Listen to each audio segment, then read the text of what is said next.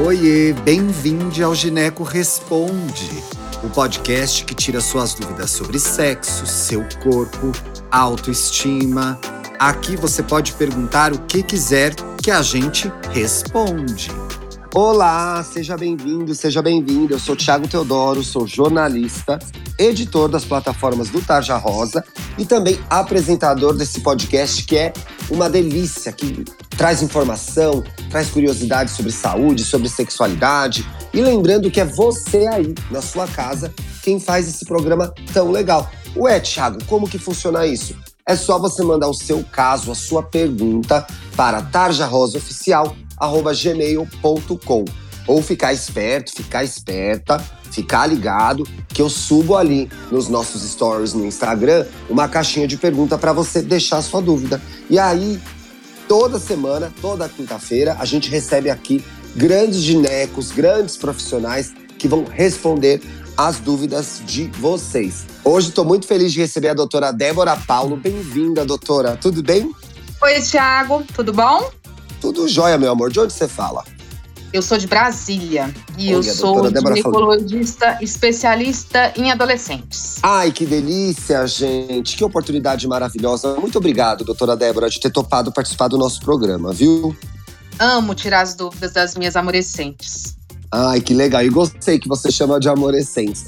Vamos com a dúvida da audiência, então. O caso de hoje é sem menstruar. Boa noite, gente. Tudo bem?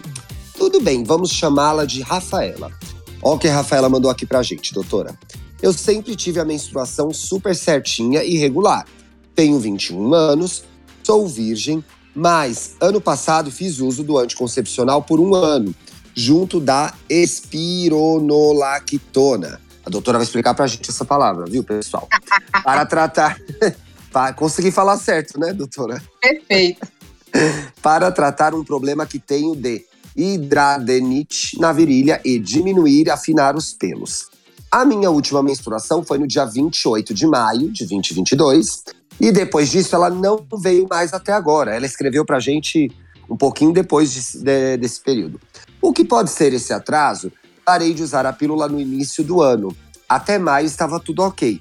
E o ultrassom, fiz em dezembro de 2021, estava tudo ótimo também. Devo me preocupar agora? Obrigada, um abraço. Adoro acompanhar o podcast. Ai, que fofa, meu amor. Fico feliz que você goste de nos acompanhar. Doutora, vamos explicar primeiro o que é espironolactona? primeiro, eu adorei a dúvida da Rafaela.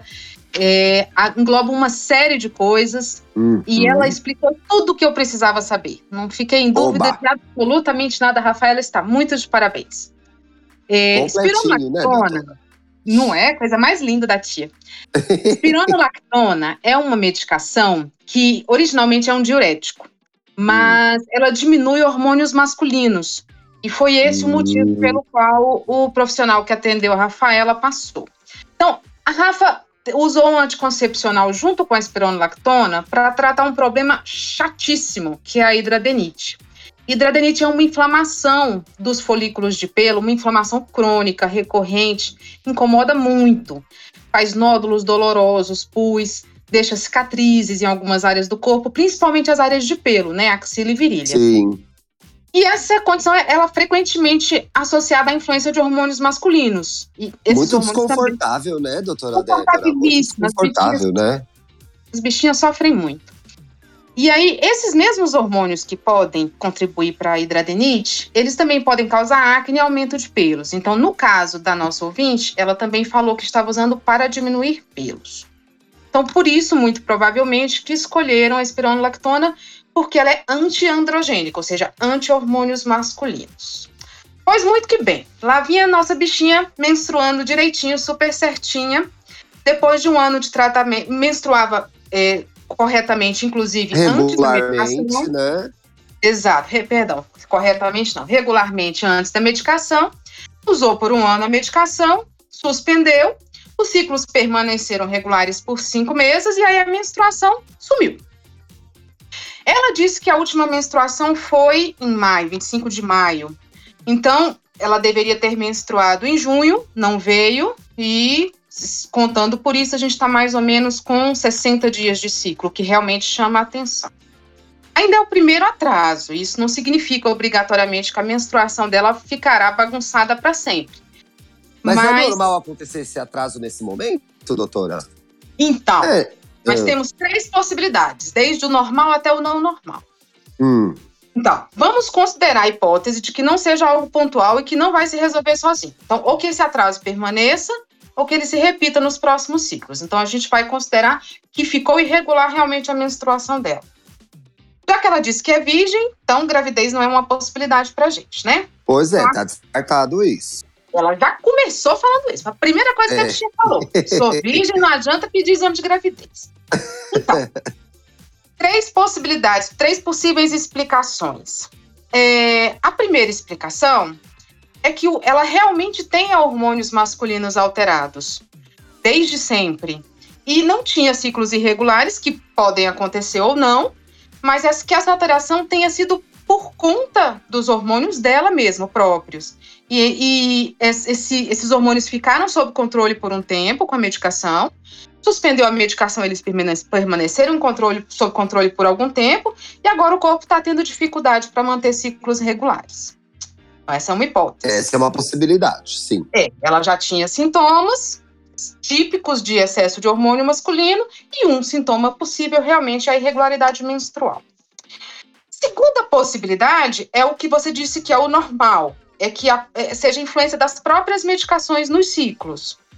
Eu acho essa hipótese um pouco menos provável nesse caso especificamente, porque, porque o mais comum é que esses ciclos se alterem por até dois ou três meses depois da suspensão da medicação. E no caso da Rafaela, ela disse que parou os remédios no início do ano. Não sei exatamente em que mês, mas eu acredito que já tenha mais de três meses.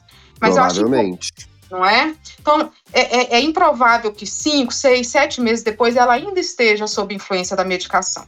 Mas eu acho importante mencionar essa possibilidade aqui, porque pode ser o caso de outras ouvintes que usem medicações semelhantes, né? Que estejam acompanhando.